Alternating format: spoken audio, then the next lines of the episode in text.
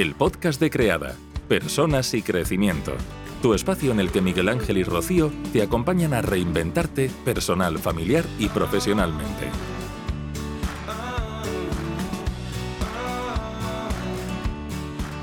Continuamos aquí en el magazine Guillena al Día y lo hacemos eh, con nuestra sección de salud, sección que tenemos siempre cada 15 días aproximadamente, en la que hablamos de familia.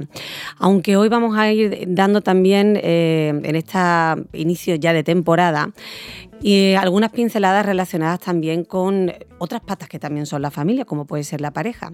Desde creada, eh, tanto Rocío como Miguel Ángel no solamente se encargan de ayudarnos en temas relacionados con la, familia, la disciplina positiva, criar de una manera en la que todo el mundo se tiene más en cuenta, sino también, bueno, pues hablar de, la pareja en sí y de cada uno como persona, como individuo. Tenemos aquí a Rocío y a Miguel Ángel. Muy buenas tardes a los dos. Buenas, tardes. Y precisamente, bueno, pues no vamos a dejar de lado a la familia, sobre todo dedicándonos a la crianza de los más pequeños, pero hoy nos vamos a detener en otro aspecto del que vosotros además sois realmente profesionales de ello, ¿no? Sí, especialistas precisamente en separaciones conscientes, porque una realidad en la familia que es que hay un momento y muchas ocasiones que la relación de pareja se termina. ¿Y qué pasa entonces a partir de entonces? ¿Ya no somos familia? ¿Qué tipo de familia somos? Y de eso queríamos abordar, porque cuando hablamos de separaciones, ¿de qué estamos hablando realmente? Nosotros pensamos que una separación en sí, realmente cuando hay hijos de por medio, no puede darse, porque siempre hay un vínculo. Hay unos hijos que son en común que hace que siempre, siempre, siempre vayamos a ser familia, aunque no nos guste, aunque ya con la otra persona haya una relación que, no nos guste, que, que la detestemos, bueno, pero somos familias, como dos hermanos que se pelean y dejan de hablarse durante años o durante toda una vida. Nadie duda de que siguen siendo familia. En este caso, cuando somos padre y madre, las mismas criaturas, seguimos siendo familia. Por eso es muy importante abordar las separaciones desde un lugar más sano para todos los miembros de la familia, para que así la felicidad pueda seguir reinando, la calma y la armonía. Y muchas veces, gracias a una separación, a lo que esto puede darse. Pero vamos por parte porque es un tema muy largo y queremos dar la introducción y iremos abordando en diferentes días. Suele darse también, aparece siempre en los medios de prensa eh, escrita fundamentalmente, bueno, también lo aparece cada vez menos, ¿no? Los telediarios después del verano, boom, de separaciones. No sé si vosotros también lo estáis percibiendo eh, como tal, pero sí es cierto que el verano... Eh, parece que lejos de unir, a veces como que genera más fricción dentro de, la familia. Y uno eh, quizás ahora empieza a replantearse también quizás algunas cosas. Yo mm, me gustaría que vosotros introdujerais el tema, ya que sois expertos. Eh, lo haremos seguramente en varios programas, ¿no? Sí. Hablaremos de, de ello. Así que, bueno, pues os dejo que vayáis contándonos un poco cómo también se tienen que ir sintiendo, ¿no? Eh, porque precisamente vosotros lo habláis desde el punto de vista no legal, no relacionado solamente con la familia, sino emocional. Efectivamente. Decías el tema del verano. El, efectivamente, el verano, bueno, la principal razón tiene que ver con que es un tiempo en el que las parejas pasan más tiempo precisamente juntas y no están metidas en la vorágine de la rutina de tener que, estar organizándose pues con colegios, con actividades quizás extraescolares y todo lo demás.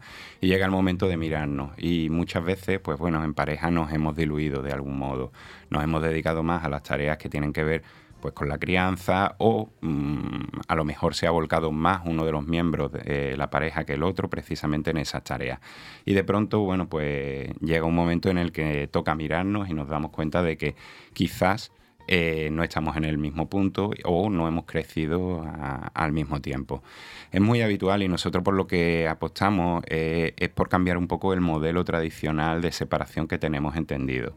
Venimos de una cultura en la que el divorcio lleva solamente poco más de 40 años instaurado y legalmente reconocido aquí en España. Y, claro, los modelos que tenemos instaurados pues, suelen ser los más habituales, los que tienden a la beligerancia, los que tienden a, ver que son dos partes encontradas, a ver que si yo gano, tú pierdes, y a enfrentarnos el uno al otro. La apuesta que nosotros hacemos a lo que llamamos separaciones conscientes o separaciones respetuosas tienen que ver más con el respeto a uno mismo, pero sobre todo a que cuando hay hijos de por medio los pongamos en el centro de todas las, las decisiones. Y a partir de ahí, pues esas decisiones puedan ser más respetuosas y más conscientes. Eso no quita que vaya a seguir siendo doloroso. Ninguna separación, por lo general, salvo algunas en las que hay negligencia o, incluso casos de malos tratos, que puede ser un alivio, en la mayor parte de los casos suelen ser bastante dolorosas. Eh, a partir de ahí, bueno, eh, que sea dolorosa no exime de que podamos hacerlo de una manera consciente y hacer gala del amor que en algún momento nos hemos profesado y que por algún modo es como han venido estos hijos al, al mundo. Y haciendo galas a eso mismo, pues por lo que apostamos es porque, bueno, vamos a mantener una separación cuidando precisamente todos los aspectos, que son muchos, porque en una separación se ponen de relieve tanto los aspectos emocionales como legales, como económicos, son muchas aristas dentro. Nosotros decimos que es como un abanico. Y si los miramos todos de una sola vez, pues puede abrumarnos. Sin embargo, si vamos poco a poco, uno a uno, pues podemos ir haciéndonos cargo de cada cosa, entendiendo que, es muy tentador querer que pase rápido y, y que sea indoloro, pero que la realidad, y si queremos cuidar a las criaturas en el proceso es que hay que darle el tiempo que necesitan, ni más ni menos, ni tampoco quedarnos eh, bloqueados y sin avanzar, pero mm, tampoco se puede eh, correr más de la cuenta. Sobre todo tener en cuenta que de donde venimos la idea de separación ha sido siempre desde la guerra el uno contra el otro. ¿Por qué? Porque se ha hecho solo desde un aspecto legal y ya la jerga jurídica eh, enfrenta a las personas porque habla de ganar y de perder, habla de la parte contraria y aquí nosotros le damos la vuelta a la tortilla y hacemos un giro de 180 grados. Entonces, un papá y una mamá, o dos papás, dos mamás, según cada familia, pero por lo general un papá y una mamá, que deciden que termina su relación de pareja ya no tiene más, una separación no es mala, no es dañina, no es perjudicial, no es traumática. Sí puede dañar la forma en la que nos separamos, igual que puede dañar la forma en la que nos relacionamos en casa, basada en tensión, en conflicto, en violencia soterrada, en pasividad agresiva. No es la separación lo que puede perjudicar, sino la forma de relacionarnos, ya sea en pareja o separados. Por lo tanto, se trata de hacerlo de una forma respetuosa y cuidadosa. En la tradicional solo se atendía lo legal. ¿Por qué? Porque no había otra información. Porque hace 40 años lo único que había era el aspecto legal y no nos olvidemos que estaba totalmente estigmatizado y que se hizo legal, pero solo sobre el papel. En la sociedad estaba súper mal visto y todavía a día de hoy sigue siendo algo muy enjuiciado. Y eso es, es el peso de los juicios y las creencias limitantes que aquí queremos poner de relieve, es lo que hace que, cueste mucho trabajo, pero justo estamos, hemos empezado un trabajo con una pareja muy bonita y vinieron los dos a pedirnos ayuda, decía, llevamos un año separados, pero seguimos conviviendo y ahora queremos eh, ya avanzar en el proceso, que nuestras hijas lo sepan, que eh, avanzar en todo lo que tiene que ver en todos los demás aspectos. Y él muy emocionado decía, yo quiero enseñarle a mis hijas con el ejemplo que el amor no se termina, pero sí la relación de pareja y que tan natural es el encuentro de una pareja que inicia una relación como el desencuentro de una pareja que termina. Y esa es la clave. En esta sociedad ponemos mucha atención en los inicios y los cuidamos un montón. En el durante eh, se descuida y los cierres se descuidan absolutamente, no le ponemos atención. Y tan importante es cerrar bien como abrir bien. Y esos cierres de final de pareja, cuando tenemos hijos en común, se hace fundamental cuidarlos porque la familia, eh, o sea, la pareja se termina, pero la familia no se rompe. La familia cambia de molde. Pasamos de ser una familia con un hogar a una familia con dos hogares. Pero papá y mamá siguen siendo, deben de seguir ejerciendo su corresponsabilidad parental. Bueno, aquí has dado un, aspecto, me quedo con dos cosas, por la parte en la que se ve siempre como algo negativo, se ve como eh, un fracaso, ¿no? Eh, Es lo que se tiene como interiorizado fracasa eh, el modelo que, tú tenías como planificado. También somos muy de mm, cumplir eh, con todo lo establecido. Me, caso a los 30, tengo que tener trabajo a no sé cuánto, me compro una casa, soy de hipoteca, todo como muy a largo plazo y de repente como que se te se desestabilizan todos los cimientos. Por esa parte supongo que hay que trabajar mucho el entender cómo vosotros lo veis desde otro punto de vista. Y luego, por otra parte, eh, me quedaba también con eh, precisamente esa pareja en la que los dos están de acuerdo. ¿Qué pasa cuando uno está de acuerdo y la otra parte no está de acuerdo? Bien, nosotros sostenemos que la separación se puede dar de manera consciente eh, simplemente con que uno de los dos esté dispuesto a hacerlo. Eso no significa que vaya a tener que ceder más que el otro, ni que quien vaya a, tener, digamos, las riendas es quien lo haga desde un modo beligerante. Más bien al contrario. Significa que si al menos uno de los dos eh, tienen la mirada puesta en el bienestar de los hijos, esos, esos hijos no se quedan huérfanos emocionalmente. En el momento en que nos enfrentamos el uno al otro, eh, eh, alguien deja de tener su mirada puesta en los hijos precisamente. Y desde ahí no hay nadie que les mire ni hay nadie que les cuide. En el momento en que al menos uno de los dos sí tiene la conciencia suficiente como para poner la mirada en el bienestar de los hijos, esos hijos sí tienen un sostén, sí tienen un acompañamiento y no se quedan solos. Eh, lo fundamental de la separación consciente no tiene tanto que ver con el llegar a acuerdos como con el cuidar a todos los miembros de la familia y entender que efectivamente se hace eh, pues desde ese punto. Eh, es muy habitual y nos encontramos muchas de las preguntas que nos hacen muchas mamás, más mamás que, que papás, desgraciadamente todavía, pero bueno, así, así está siendo. Eh, bueno, pues eso, cuando mm, la otra parte dice, bueno, pues es que no, no toma conciencia, a veces llegan a instrumentalizar incluso a los hijos, pero ahí seguimos haciendo hincapié en lo mismo. Si tú tienes capacidad para reparar el vínculo, para mantener esa mirada en esos hijos, para poder amortiguar de algún modo todos esos envites que te están haciendo, tus hijos no se van a encontrar solos, no se van a tener que encontrar con tener que elegir entre uno y otro. Pero bueno, eso es algo que se puede ir haciendo a medio plazo. Hay dos patas principales en la separación consciente. La primera es poner en el centro de todas y cada una de las decisiones las necesidades de las criaturas. O sea, esa es la pata fundamental. Y la otra es vivir la separación desde el yo adulta, no desde mis heridas porque lo que sucede es que la separación abre muchas, muchas heridas a cada miembro de la pareja que nada o poco tienen que ver con la historia de la pareja y sí mucho con la infancia y la historia de vida de cada cual. Si cada uno entra en sus heridas y nos relacionamos desde las heridas, entonces va a ser una continua batalla de reproches, es que tú, es que tú, es que tú, es que tú, y no es ni tú ni tú. Es cada uno con sus heridas y en la medida en la que al menos uno de los dos puede hacerse cargo de sus heridas, transitar su dolor, buscando el apoyo que necesite y así poner en el centro de cada decisión las necesidades de las criaturas, esos niños van a estar al 50% protegidos y emocionalmente eso es mucho más que la mitad.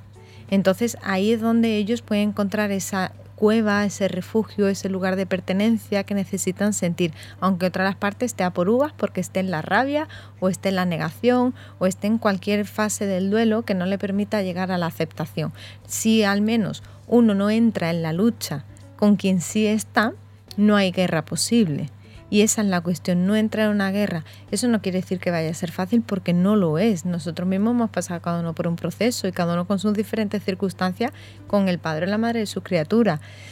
Pero es posible, lo decimos habiendo pasado por ello y, y, acompañando muchísimas personas a que puedan hacerlo. La cuestión es tener en cuenta que pase lo que pase, hay que mirar en qué etapa del desarrollo evolutivo se encuentran las criaturas, cuáles son sus necesidades y encontrar un espacio para transitar el dolor y poder sostenerlas. Claro, porque si ponemos siempre el punto de vista, realmente aquí hablamos siempre de lo que es familia, atendiendo muchísimo a los niños en función de la edad en la que ellos estén, eh, bueno, tienen evidentemente, como nos has dicho, unas necesidades y nosotros también tendremos que actuar en consecuencia cuando se les va a decir que, bueno, que va a haber un desajuste, ¿no?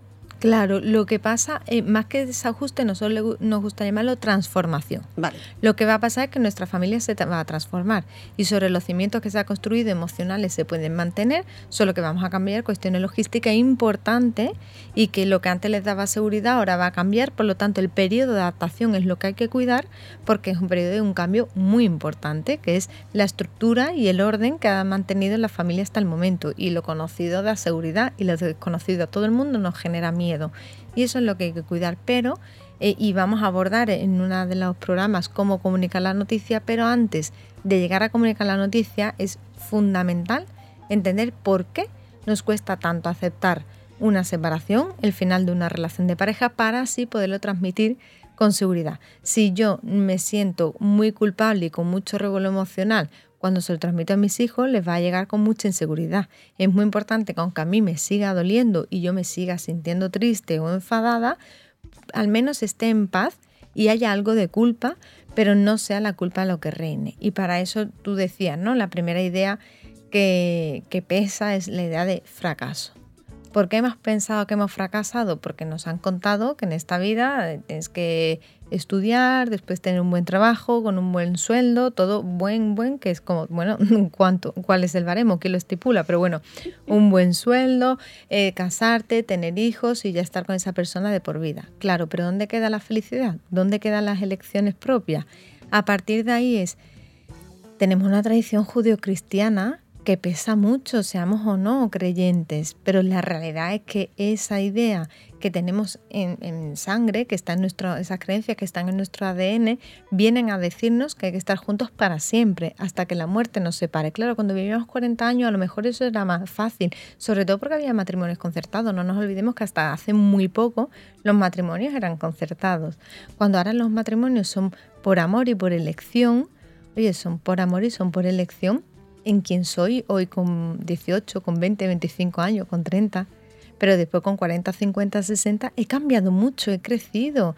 Entonces las parejas, las personas crecemos y no hemos creído esa historia ¿no? de, que viene de la tradición judio-cristiana, que Hollywood y Disney vinieron a, alimentar aún más, que es que son lineales. Las parejas nos conocemos, nos enamoramos, nos casamos, estamos juntas y morimos juntas.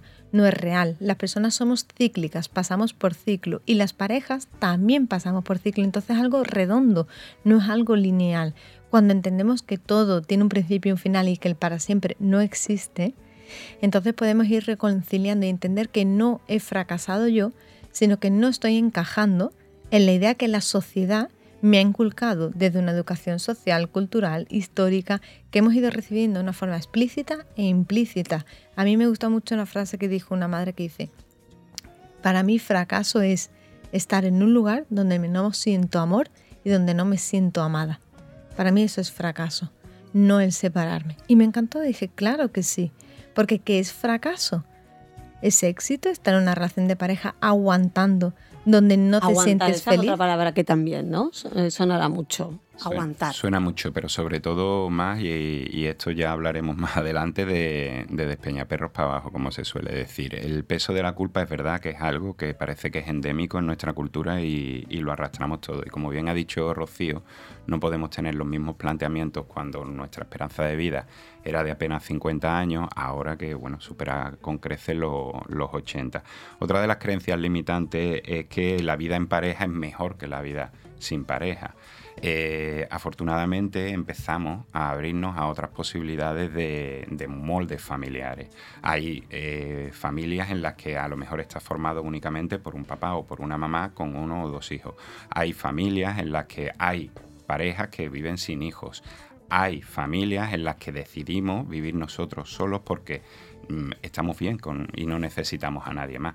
Entonces, la medida en que entendamos esto que mm, como una realidad a la que después vendrán a adaptarse otra serie de circunstancias, como por ejemplo las legales o las jurídicas, porque no nos olvidemos, eh, eh, cuando llega el momento todos nos damos golpes de pecho y, bueno, y tenemos capacidad para decir, bueno, sí, es verdad, a día de hoy hay todo tipo de, de personas y de relaciones, heterosexuales, homosexuales, de todo tipo. Pero cuando llega el momento de verdaderamente llevarlo a la práctica, muchas veces la legislación va por detrás de todo este tipo de, circunstancias. Pero claro, hasta que no lo impongamos, o, no, la palabra imponer quizás no sea la más apropiada, ¿no? Pero hasta que no empecemos a vivir eso como una realidad con raíz y de manera interna, no van a darse eso, ese tipo de cambio. Entonces, eso de que la vida en pareja es mejor, pues mira, mm, está bien que empecemos a ponerlo en duda, a que creamos que verdaderamente hay muchas formas de relacionarnos. Y oye, no, la vida en pareja no es mucho mejor, sino que podemos acudir a otros moldes familiares en los que quizás nos sintamos mucho más a gusto. Eh, hay otra creencia también ahí que, que lo que dura es mucho mejor. Volvemos otra vez a la idea de que, claro, queríamos que las cosas durasen siempre, para siempre, pero oye, quizás nuestra relación ha durado 5, 10 años y está bien entendamos que las relaciones muchas veces son cíclicas, no son eternas. Lo mismo que hablábamos de, de los hermanos o de los familiares, las familias vamos pasando por distintos momentos, no es la misma relación las que tenemos como hijos que las que tenemos cuando somos adolescentes o cuando somos adultos y formamos nuestra propia familia, sea solo, en pareja o como queramos. Cuando nos habláis de crianzas, eh, o sea, creencias limitantes, es que tú crees es algo que está instaurado, eh, y que realmente como que te boicotea, te limita, ¿no? Sí, efectivamente, son aquellas creencias que no son propias, sino que las hemos asumido como la verdad y están tan arraigadas en nuestro inconsciente, que además muchas veces están arraigadas en el inconsciente colectivo de la sociedad, de la propia cultura en la que vivimos, que le vemos como la verdad y no nos la cuestionamos. Y entonces nos impiden avanzar, pero nos genera conflicto interno.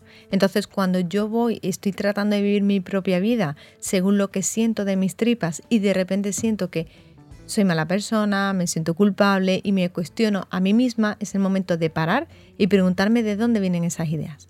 Porque me siento culpable, que viene a decirme esa culpa, qué es lo que está pasando en mi cabeza para que yo me sienta como la peor del mundo mundial. Si lo único que estoy es sintiendo y nadie puede cuestionar lo que sentimos, porque aquello que sentimos es verdad. Ahora, lo que pensamos, no, porque bebe mucho de los miedos, de los juicios y de esas creencias que no son propias. Entonces hay que destapar y ver qué es lo que me estoy creyendo, qué es lo que me he creído hasta ahora y cuestionármelo. Eso es lo que supone hacer cualquier cosa de forma consciente preguntarnos, reflexionar, parar y observar qué estamos haciendo, cómo lo hacemos, cómo lo decimos. Y así podremos entonces hacerlo desde un lugar de respeto a mí misma y de respeto a los demás. Eso no quiere decir que a los demás les vaya a gustar, ni que vaya a ser fácil, ni que vaya a estar excepto de dolor, porque no es así. Pero al menos sí va a ser honesto y va a ser leal a mí misma, a aquello que siento. Estaba diciendo eh, otra de las creencias, por ejemplo, en esta de... Mm, ¿Cuál es la última que has dicho, eh, la de que la vida en pareja eh, es mejor o que, la, que dura eso Lo que mientras más dure, mejor. Eso es. Eh, ahí eso es un fastidio enorme porque es obligarnos a mantener en relaciones para tener éxito de pareja. No es que ellos llevan 20 años, sí. Pero 20 años, ¿cómo? 20 años a costa de... Hace poco una mamá venía y dice, es que me da pavor separarme no por mí, sino porque todo el mundo cree que somos la pareja ideal. Y, ella misma tenía el peso de la creencia que los demás proyectaban hacia ellos. Dices que se van a quedar, quedar en blanco y decir, lo quiero muchísimo a él. Y él me quiere mucho, pero es que la relación hace mucho que terminó. Somos meros compañeros de piso. Y justo eso es que el amor no entiende de formas ni entiende de estructuras. Y nos encontramos muchísimas parejas que cuando se separan, después de haber estado llevándose con muchas tiranteces en la convivencia, se llevan mucho mejor y mejora su relación. ¿Por qué? Porque ya no van en contra de sí mismos, porque han sido capaces de ser valientes, de escucharse, uno o ambos, y darse cuenta que después, oye, es que te quiero, te admiro, pero como pareja no funcionamos y está bien y no es malo. Por eso mismo, porque es un lugar honesto y, y aquí mm, enlazaremos el próximo día porque es un temazo, la cuarta creencia es que vamos a dañar a nuestros hijos. Que esto es lo peor que pueden vivir los hijos y las hijas. La separación de sus Yo creo que puede ser la mayor, no sé si es una creencia o no. Ya, no sé, me decís que no. Sí es una creencia, es una creencia limitante. Eh, el los niños. Por eso es lo que supongo que de toda la vida, pues las familias se han mantenido, ¿no? Por la por precisamente por seguir dándoles un hogar, todo lo establecido, lo convencional, lo que lo, que nos habéis estado contando, ¿no? Por la cultura. Efectivamente. Y ahí llega lo que tú has dicho. El aguantar venía de ahí. Claro. La idea de aguantar es, hay que aguantar por los hijos. Yo recuerdo perfectamente a una de mis abuelas diciéndole a algunas de mis tías, hija, tú aguanta, tú aguanta, que por los niños hay que aguantarlo todo. No, porque si nos vamos más atrás, lo que se aguantó era violencia por los hijos. Alguna fue violencia física y explícita y otra sutil e invisible, pero ha sido violencia, ha sido falta de respeto, pero después queremos que seamos adultos y adultas el día de mañana, que nos respetemos, que respetemos a los demás, que nos demos nuestro sitio. Jolín, pero lo han visto.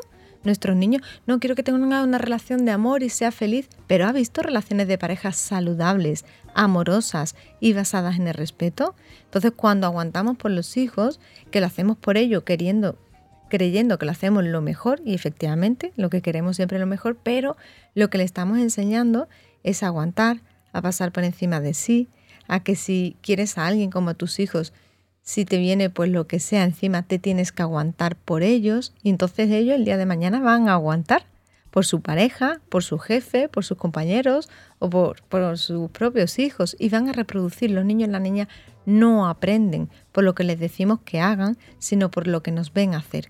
Y si queremos que sean personas felices, aprendamos a ser felices. Si queremos que tengan relaciones de amor basadas en el respeto, tengamos relaciones de pareja basadas en el respeto.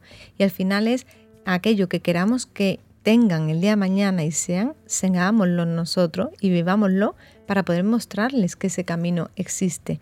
Pero no podemos hacerlo de otra manera. La parte bonita de todo esto y más positiva es que estamos hablando ahora mismo de, la, de las creencias, pero esto no es un juicio inamovible que, tengamos que cargar con ellos de por vida. Las creencias se pueden cambiar. Las creencias del mismo modo que las hemos adoptado, a mí me gusta decir que es un poco como una ropa que te prueba. Pruébate otras creencias diferentes quizá te, hay otras creencias que te sientan mucho mejor y, y, la magia se hace de esa manera. En el momento en que cambias tus creencias, se te abren otro tipo de posibilidades. Al fin y al cabo, cuando hablamos de separación consciente, y como bien ha dicho Rocío, se trata de cuestionarnos si verdaderamente nuestro ser tiene que ver con ese tipo de creencias y verdaderamente si nos sentimos cómodos. Oye, que si yo me pruebo una camisa que no me sienta bien, lo más probable es que acabe cambiándola y haciendo otra. Pues muy probablemente en el momento en que te cuestiones si esas creencias te están sentando bien, lo primero es cuestionarte y ver que quizá haya otro tipo de creencias mucho mejores. Es un trabajo que se puede hacer, pero el primer paso es cuestionarlas y a partir de ahí se pueden hacer muchas, muchas otras cosas. Como si fuera fácil, ¿no? Te cuestiono. Es un proceso, es un proceso que requiere mucho tiempo y mucha introspección. A veces lo podemos hacer eh, solos o a veces necesitamos ayuda.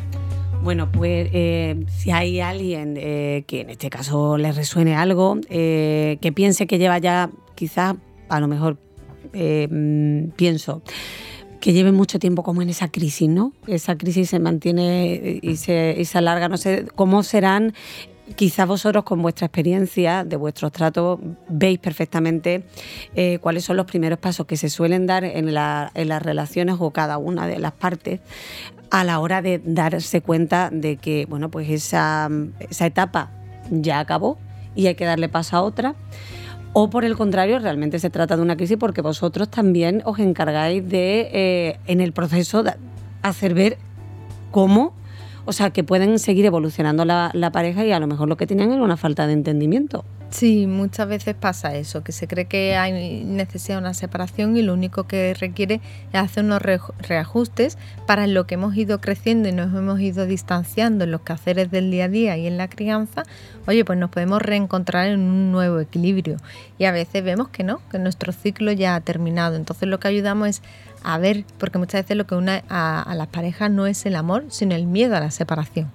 Entonces toca mirar los miedos a la separación que en creencias limitantes tenemos en torno a ellas para ser libres, quitar todo el ruido que genera el miedo y desde ahí poner las cartas sobre la mesa y ver, oye, pues no, pues ahora que ya he podido transitar los miedos y veo las creencias y veo que esto no es lo peor del mundo, puedo mirar a esta persona darme cuenta que sí quiero seguir con esta persona y que sí la amo y me ama. Y lo mismo en el caso contrario, que vemos que una vez que he visto los miedos y las creencias limitantes me doy cuenta que efectivamente no quiero seguir. Entonces lo que hacemos en un trabajo personal es ir quitando todo ese ruido para que la respuesta vaya llegando y va llegando por sí misma una vez que hacemos ese trabajo previo. Bueno, por lo tanto, eh, desde aquí esta sección eh, se abre una nueva vía también, ¿no? No dejaremos de abordar a, los niños, a todo lo que puede ser la, etapa evolutiva que puedan tener, los conflictos que se puedan generar en casa, de qué manera la mejor, ¿no? La más respetuosa se pueden llevar a cabo también mirando a cada uno, ¿no? A cada uno de los integrantes de la familia y para eso también hablaremos de, la pareja. Así que bueno, pues dejamos también esta vía, ¿no? Iremos alternando quizás a lo mejor en la próxima, pues seguiremos un poco más adentrándonos en la pareja para ir ya alternando temática.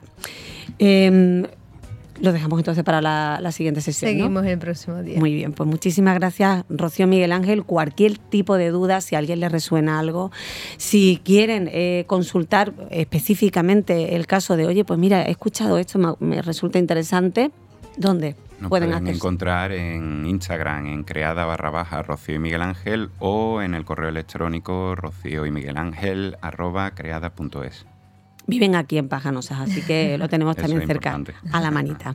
Muchísimas gracias. Hasta la próxima. Un abrazo. Y hasta aquí el episodio de hoy. Si te ha gustado puedes compartirlo para que pueda llegar a más personas.